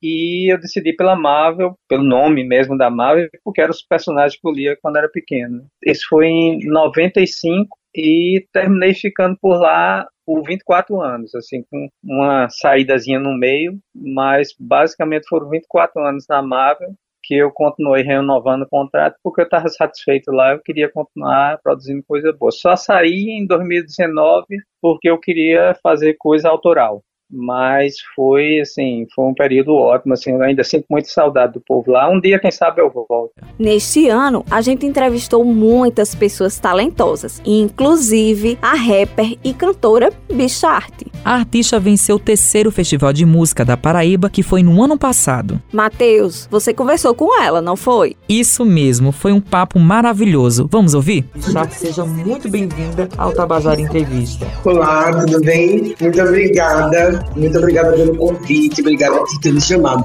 Feliz estar aqui. Bicharte, a primeira pergunta que a gente sempre fala com os nossos entrevistados é quem é Bicharte? Eu adoro essa pergunta porque eu acho que ela me leva para outro lugar também, sabe? É, Bicharte, para mim, eu sempre costumo dizer que são fios ancestrais né? Porque essa identidade do vem para contrariar estatística e principalmente contrariar a morte mesmo, sabe? Porque quando a gente fala de travesti, a gente tem que associar automaticamente essa palavra vida. Então, Bichard, para mim, é essa pessoa que me transmite muita força, sabe? Para mim, enquanto mulher travesti, mas também para minha mãe e para outras mulheres que conseguem se identificar com esse trabalho. Então, isso me deixa extremamente acalentada, sabe? É, Bicharte, me conta um pouquinho como é que foi a tua infância. A minha infância, olha, a minha infância ela foi engraçada, porque eu acho que durante todo o processo de uma pessoa que é afeminada, de uma pessoa que é gorda, de uma pessoa que é preta, a gente sofre muita coisa, né, nesse processo de infância e adolescência. Mas eu acho que eu ressignifiquei mesmo tudo isso, assim, eu sempre fui uma bicha muito afeminada, sempre fiz teatro, então a arte ela faz muito sentido na minha vida. Então, na minha infância, já comecei a contato com a arte e talvez eu seja ousada em dizer que foi através dessa minha infância mesmo, mesmo com várias perturbações, que eu sou a mulher que eu sou hoje, porque acho que cada opressão cada dedo na cara, cada não, me fez entender qual era o meu trabalho e qual era a minha função mesmo aqui nessa terra, sabe? E é interessante, né, Bicharte, que desde de pequenininha você tinha essa veia artística, né? Fala um pouquinho dessa parte de como é que a arte, o rap entrou na sua vida. Ai, a arte entrou na minha vida muito cedo, assim, eu acho que com oito anos de idade eu começo a fazer teatro. E aí dentro desse espaço eu começo a entender que eu sou um artista mesmo, sabe? Mas depois disso eu conheci a poesia marginal quando Marielle Franco foi assassinada. E o rap foi bem entrelaçado mesmo, assim, sabe? Eu acho que todo esse meu processo de, enquanto cantora, ele se amadurece dentro do hip hop. E o hip hop é um espaço que só tem homem, né? É um espaço que é muito machista, que silencia muito as mulheres trans travestis. E eu acho que foi, foi muito nessa necessidade de me ver também. Então foi por isso que eu comecei a cantar rap porque eu queria estar dentro desse espaço e eu queria que as minhas estivessem lá de alguma forma. Eu queria me escutar, ter uma referência. E a gente não tinha, né, até pouco tempo enquanto hip hop paraibano.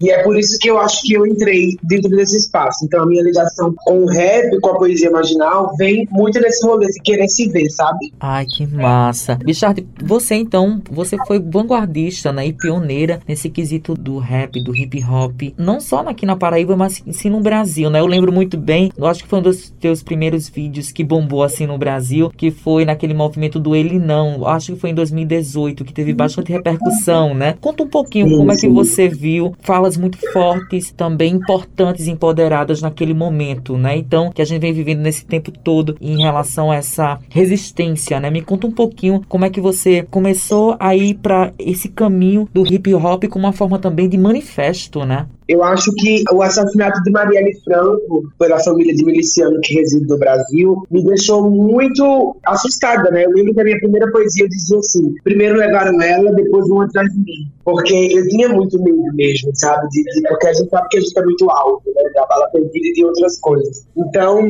eu, eu, eu uso mesmo esse espaço e eu começo a utilizar esse espaço como resistência a partir do momento em que eu decido que essa poesia marginal ela vai ser um combustível de vida e de vida em abundância para a vida, sabe? Então eu quero muito que as pessoas que escutem as minhas poesias, elas consigam escutar com o coração. Então acho que por isso que faz muito sentido essa poesia, porque ela é o que eu vivo. Elas são os meus medos, as minhas inseguranças, as minhas falhas. As minhas poesias, elas são de fato de arte, porque elas falam sobre tudo as minhas inseguranças também, sabe? Então eu achei isso, eu utilizo como resistência, porque a gente tem que resistir. Infelizmente, essa palavra resistência ela me dá um, repulso às vezes, porque parece que nós, mulheres trans travestis, temos que viver à base de resistência. Mas eu também ressignifico. E eu começo a afirmar que, para eu ser uma travesti, MC e cantora, na Paraíba, eu estou exercendo esse papel de resistência, porque é um silenciamento diário e que a gente luta contra, sabe? A gente tá falando sobre essa questão da resistência e também de visibilidade, né? E você se tornou uma figura muito forte, não só aqui na Paraíba, mas no Brasil. Me conta um pouquinho como é que você vem lidando com toda essa trajetória de vida, né? Porque você, como uma travesti da periferia, preta, gorda, o que é que você vem se encontrando durante toda a sua trajetória de vida até aqui? Eu acho que eu tô numa eterna transformação mesmo. Hoje eu sou Bianca Manicom, também sobre teatro em si, mas amanhã eu posso ser várias outras posso ser muitas outras, posso ressuscitar, inclusive, a força de muitas travestis que o Estado assassinou. Então, eu acho que, às vezes, estar nesse lugar de ser uma mulher gorda, de ser uma travesti, me coloca também em uma posição de ter que sempre viver a base da desconstrução. E não é isso que eu acredito, sabe? Uhum. Não é isso que eu acredito para mim e nem para as minhas. Então, eu tento também, através da minha arte, mostrar para essas meninas e para esses boys que a gente tem condição de estar em outro espaço. Eu não aceito mais essa ideia de que travesti tem que fazer programa. Eu não aceito essa ideia de que travesti tem que ser drogada. Eu quero falar sobre travesti e eu quero falar sobre travesti formada, sobre travesti empregada, sobre travesti escritora, sobre travesti ocupando o top 1 do Spotify Brasil. Porque a gente sabe que a gente tem potência para isso. E talvez as coisas já estivessem sendo dessa maneira se a gente não tivesse um governo fascista como esse que a gente está vivendo. Então, eu acho que é muito essa ideia, assim, de querer que as pessoas também olhem para o meu trabalho, não só as bichas e as travestis paraibanas, mas seres humanos brasileiros que escutem a minha poesia, a minha música e consigam, de alguma forma, entender qual é o recado que eu estou passando a gente tá falando sobre essa questão da resistência e também de visibilidade, né? E você se tornou uma figura muito forte, não só aqui na Paraíba, mas no Brasil. Me conta um pouquinho como é que você vem lidando com toda essa trajetória de vida, né? Porque você, como uma travesti da periferia, preta, gorda, o que é que você vem se encontrando durante toda a sua trajetória de vida até aqui? Eu acho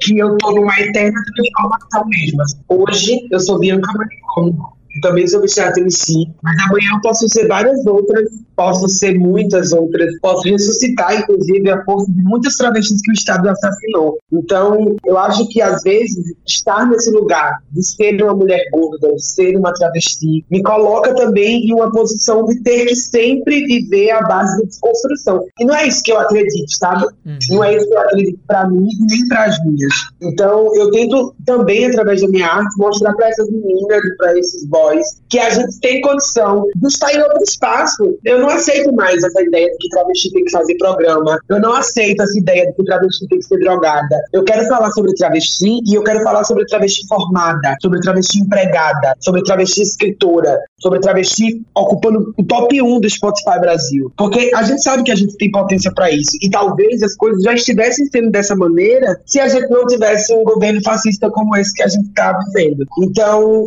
eu acho que é muito essa ideia, assim, de querer que as pessoas também olhem para o meu trabalho, não só as bichas e as travestis paraibanas, mas seres humanos brasileiros que escutem a minha poesia, a minha música e consigam, de alguma forma, entender qual é o recado que eu estou passando. É, Bicharte, é tão interessante essa, essa sua colocação que você fala muito bem sobre essa questão de representatividade, né? A gente via muito, muitas vezes no, né, na década de 80, 90 que a, a travesti, a única opção seria a prostituição, né? E a gente vê que dando oportunidade em questão de educação igualitária, área, dando cultura, dando espaço e visibilidade para pessoas que estão dentro do, do, do movimento LGBTQIAP+, que são oportunidades, isso pode modificar não só a vida daquela pessoa, mas sim toda uma construção da sociedade, né?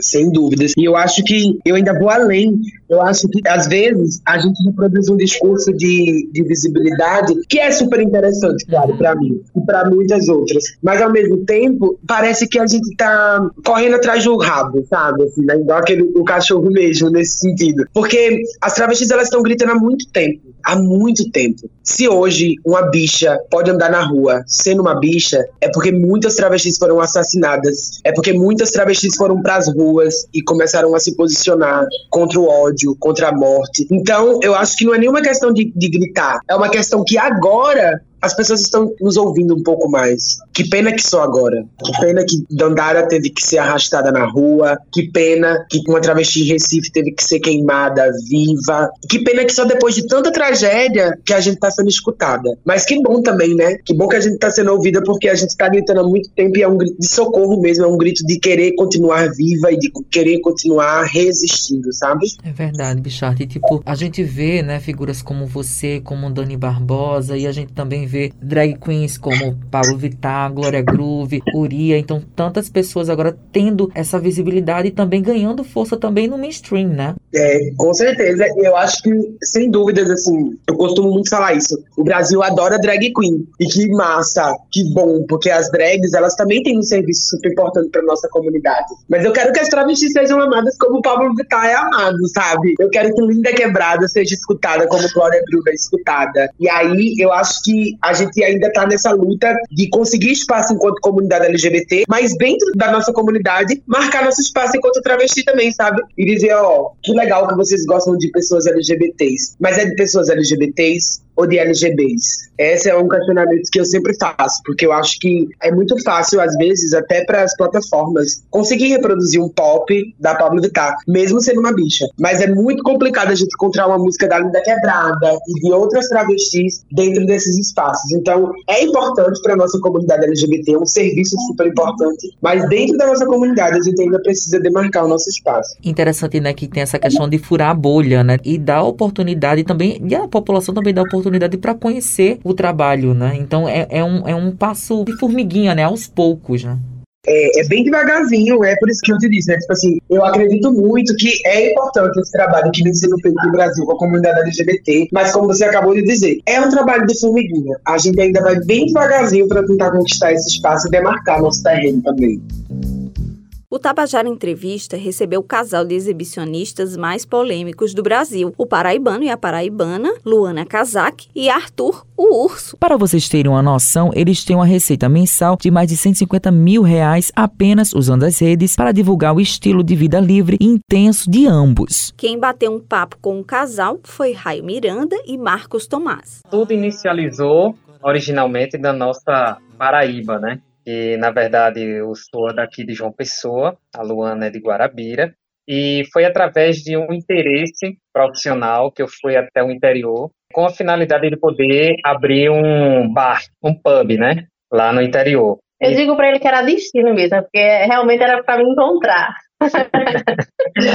e foi através de idas e vindas, né, para o interior, que daí eu acabei descobrindo a Luana quando eu fui numa loja de capinhas, né que estava danificada a minha tela do aparelho, e daí foi onde a gente começou a troca de olhares, né? Quando eu cheguei e de repente eu falei, quem que poderia colocar aqui uma película no meu celular porque ela não tá legal? Aí a pessoa foi e disse, olha, vamos fazer o seguinte, eu vou chamar essa pessoa que está lá dentro, porque eu mesmo não coloco, não tenho experiência. Eu disse, tudo bem, estou aqui no aguardo. E daí, de repente, eu vejo aquela menina com os olhinhos puxados, vindo lá de dentro da sala. e quando eu me deparo com aqueles olhos, eu disse, nossa, que mulher é essa? E daí foi, para mim, foi a maior primeira vista, né? Porque até então nunca tinha havido aquele brilho nos olhos, né, em nenhuma paraibana, né. Eu disse, ela não pode ser daqui, com a beleza totalmente diferenciada, não acredito que seja. E daí foi onde eu fiquei em trocas de olhares e no finalzinho, após colocar a película, eu deixei meu número de contato, né, porque até então eu tinha que deixar uma, uma oportunidade para que pudesse acontecer algum contato, né? Então, por incrível que pareça, a dona da loja estava com interesses em mim também. Então, assim, ficou aquela coisa confusa. Eu disse, minha nossa, e agora? O que é que vai acontecer? Eu deixando esse telefone aqui. Posteriormente, após umas 48 horas, mais ou menos, daí recebo aquele oi pelo WhatsApp. Boa noite. Aí, quando eu olhei aquela fotinha no WhatsApp, eu disse, nossa, não acredito que é ela. eu disse, Agora continua, continua, que agora é você, que você continua. Ele mencionou que a dona da loja também ficou encantada. Mas é porque não foi só ela. Era eu, mas outra menina que trabalhava e tinha a patroa, nossa patroa. E quando ele chegou na loja, tipo assim, todo mundo ficou admirada, porque ele era diferente. O jeito dele, o jeito de se vestir, tudo era totalmente diferenciado. Aí Ei, chegou, menino, chegou um homem tão lindo lá na frente, né? Vai lá, vai lá, se ele. Aí chegando lá, né, eu tava, tava sério quando eu vi ele abrir o sorriso, né? Abri um sorriso e falei com ele normalmente. Quando ele abriu a boca, ele era tão educado. Aí, tipo assim, aquilo ali me encantou. Na época eu namorava. Eu fui pra casa, eu fui pensando nele, como eu nunca tinha visto um homem tão educado desse jeito. Aí, é, 48 horas depois, dois, três dias depois, eu mandei mensagem pra ele. Boa noite. Aí ele, boa noite, quem é? Eu disse, ah, é a menina da loja de capinhas. Ah, aí começamos a conversar, e até hoje, seis anos já. Ainda se fez de difícil, né? Quem é? Como se não tivesse É, reconhecido foi. ali. Ainda se dificultou a comunicação. Não pode ser tão fácil, né? Ah, é. Mas a gente conversou um tempão, a gente conversou um mês para Um mês aproximadamente. É, um mês para poder ter um primeiro encontro. Uma das pautas deste ano foram os avanços na luta das pessoas pelo acesso da cannabis no Brasil. Cassiano Teixeira é diretor executivo da Abraça Esperança, que é uma associação sem fins lucrativos localizada em João Pessoa, na Paraíba, autorizada desde 2017 pela Justiça Brasileira a cultivar e fornecer derivados da cannabis sativa e aos seus associados em forma de óleos e pomadas. O jornalista Marcos Tomás conversou com o diretor executivo da Abraça Esperança, Cassiano Teixeira. Cassiano falou um pouco da história dele e suas lutas pela efetivação da cannabis no Brasil.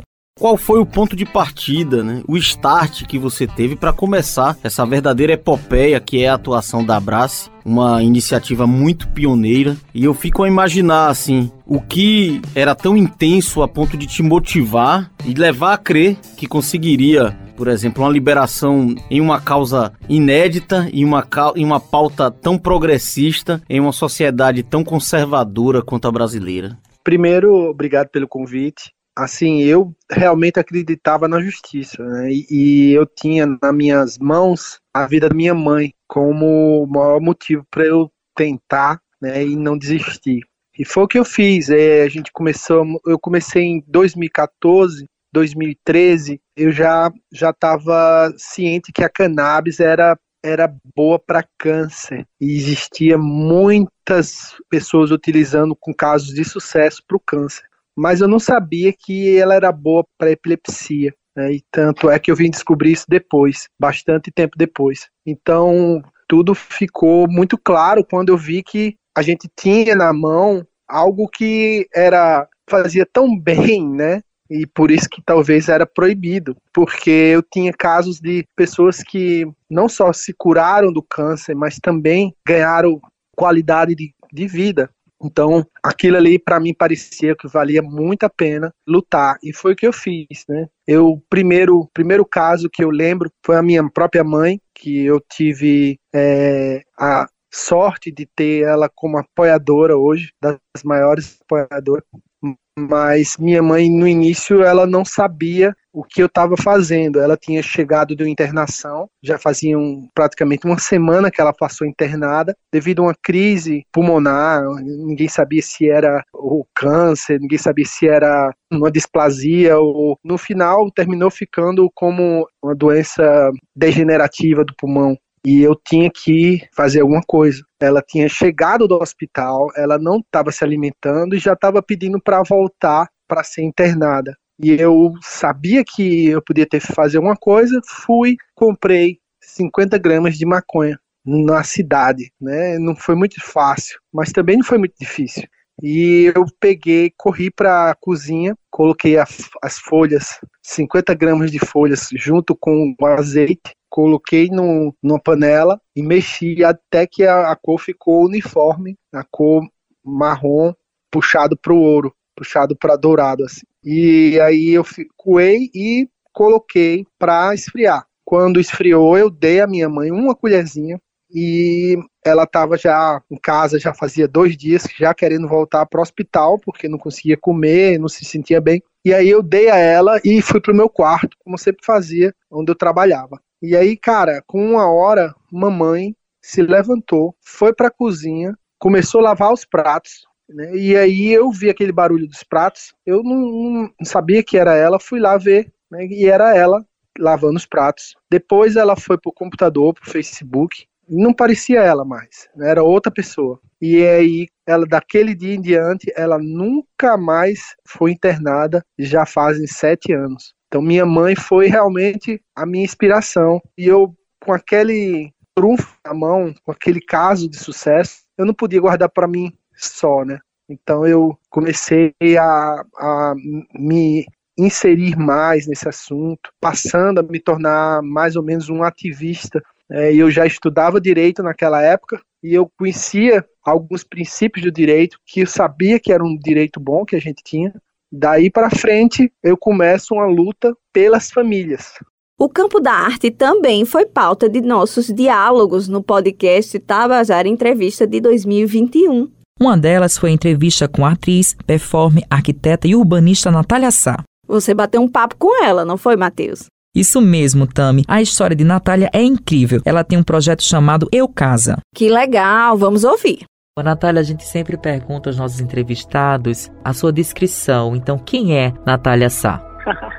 Essa pergunta é maravilhosa e ao mesmo tempo ela é péssima. E eu vou te confessar uma coisa, Matheus, eu não preparei nada para falar aqui, então vai ser super no impulso. Eu gosto de pensar que é difícil se definir, é difícil me definir. Eu acredito que eu estou sempre em trânsito, mas eu posso dizer que sou uma pessoa que pulsa, uma pessoa no mundo, uma pessoa que se relaciona com com a vida, com o mundo, com a existência, e eu vou caminhando pelo convite. Eu vou caminhando pela, pelo convite à dança, o movimento da vida. E eu, às vezes, me manifesto através da poesia, mas não me considero poeta. Às vezes, eu transito pela performatividade, mas não me considero performer. Eu venho trabalhando com atuação, mais enfaticamente nos últimos anos. Me considero atriz e acho importante dizer que sou atriz. Politicamente, acho, acho fundamental me colocar. E eu digo isso porque eu sei que muita gente tem dificuldade em se dizer atriz por várias razões. Então, me considero atriz, tenho uma formação em arquitetura e urbanismo e resolvi investigar a relação do corpo com o espaço, unindo esses caminhos de vida, esses caminhos de pesquisa, e que me encantam muito poder reuni-los em uma investigação do corpo com a casa, do corpo com o espaço, do corpo com a arquitetura, que tem a ver com o nosso estar no mundo acho que para começar pode ser por aí.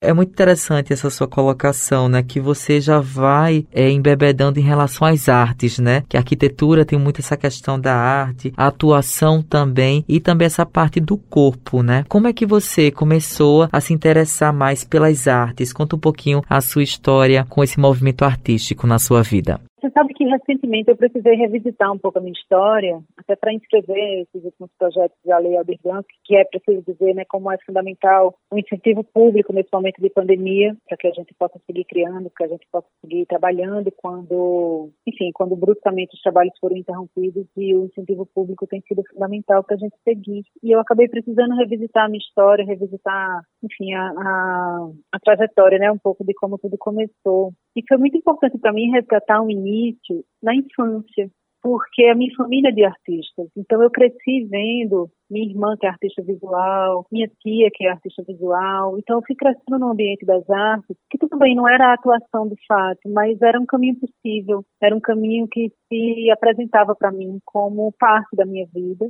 E na verdade eu demorei muitos anos para descobrir que eu poderia trabalhar com isso, que eu, poder, que eu poderia fazer disso o meu caminho de vida. É na verdade é disso que eu vivo. Às vezes eu sobrevivo de outras coisas, mas sem isso eu não vivo. Sem a arte eu não vivo. E aí eu fui percebendo que desde a infância ela está presente, porque eu tenho uma vizinhança muito incrível, cheia de crianças e, enfim, como eu nasci na década de 80, então eu tenho uma infância de pé no chão, de brincar na rua com muitas crianças juntas e a gente sempre brincava com arte. E eu descobri a arte assim, fazendo festivalzinho de dança no, no, prédio onde eu morava, brincando de fazer peça de teatro, chamando os vizinhos e vizinhas e familiares da gente para assistirem. E, e, isso foi fundamental. Isso foi fundamental para construir em mim um caminho de possibilidades. Me dizer assim, isso está presente, isso faz parte da sua vida. E aí eu fui crescendo. Na adolescência, eu, enfim, fiz parte de grupos da igreja, mas eu sempre participei das peças de teatro da igreja. E até já estou afastada por diversas razões desses grupos de jovens, mas na, na adolescência, naquele momento, foi muito importante para mim, porque foi mais uma vez ter arte presente e mobilizar um coletivo através dos dispositivos cênicos, através das provocações que a arte é capaz de fazer. Isso tudo foi importante demais. E aí eu fiquei adulta, entrei na graduação em arquitetura e urbanismo, e no meio do curso, durante o curso, eu comecei a fazer dança de salão. E eu comecei nas artes profissionalmente pela dança de salão. Eu fazia apresentações, eu fazia, eu dava aula de dança, abria uma sala, né, fundei uma escolinha na época, e eu comecei a ensinar dança. E através da dança, eu comecei a participar de apresentações teatrais e conhecer o pessoal do teatro, ficar sabendo de testes, ficar sabendo, né, de produções teatrais, e assim eu enveredei para o caminho do teatro, mas tudo começou com a dança de salão, de uma maneira que vinha sendo construída desde a infância. E a gente fez, em tempos de pandemia, um experimento que a gente não pôde, obviamente, levar para as ruas, mas que a gente criou cada uma de suas casas, completamente isoladas, completamente respeitando os protocolos necessários. E a gente criou o experimento Eu Casa, que é um jogo virtual, porque a gente, bom, como a gente vem investigando a performatividade, então as nossas dramaturgias, elas sempre apontam para esse lugar. As nossas histórias estão em cena, as nossas histórias reais estão em cena e a gente pulsa né, nessa busca. Então, o Eu Casa é um experimento interativo, ele é ao vivo online e o percurso da sessão, da visita, ela vai alterando conforme a participação do público e a gente se coloca nesse lugar de risco, que é de não saber o que vai acontecer, mas é, e de entregar o controle a quem comanda, que, é, que são as pessoas do público e as pessoas que as pessoas que decidem né, os caminhos e os cômodos que a gente vai visitar na casa, as histórias que a gente vai contar e tudo mais. Então, no teatro a gente tem chegado por aí. E na performatividade eu tenho tido a alegria também de realizar algumas performances. E aí eu destaco algumas como duas que fiz para a Virada Cultural em São Paulo, ambas dirigidas por Eliana Monteiro, do Teatro da Vertigem, né, uma que se chama Platô, desse jeito eu não quero mais, e o que restou do barro silenciou a mulher. Então são performances que tangenciam completamente as questões do feminino, do feminismo, as questões antimachistas e antimisóginas, que também tem a ver com o contexto político em que é, contexto político e social em que a gente está inserido. Natália Sá deixou um recado pra gente. Vamos ouvir? Foi e é um prazer enorme ser parte da história do Tabajara Entrevista, uma iniciativa importantíssima para registro e memória da nossa arte. Eu agradeço a Raio Miranda pelo contato, pelo convite, agradeço muito a Matheus Silomar pela condução de uma conversa com muito cuidado, com muito respeito e, sobretudo, com muita atenção ao que estava sendo dito. E depois há uma edição muito sensível. Eu penso que o programa que foi ao ar teve uma preocupação de preservar as ideias que eu estava colocando isso foi feito com muita responsabilidade. Então eu torço, vibro para que esse podcast se expanda, que essa iniciativa cresça cada vez mais. Agradeço e parabenizo a todas as pessoas que fizeram e fazem parte desse trabalho tão bonito.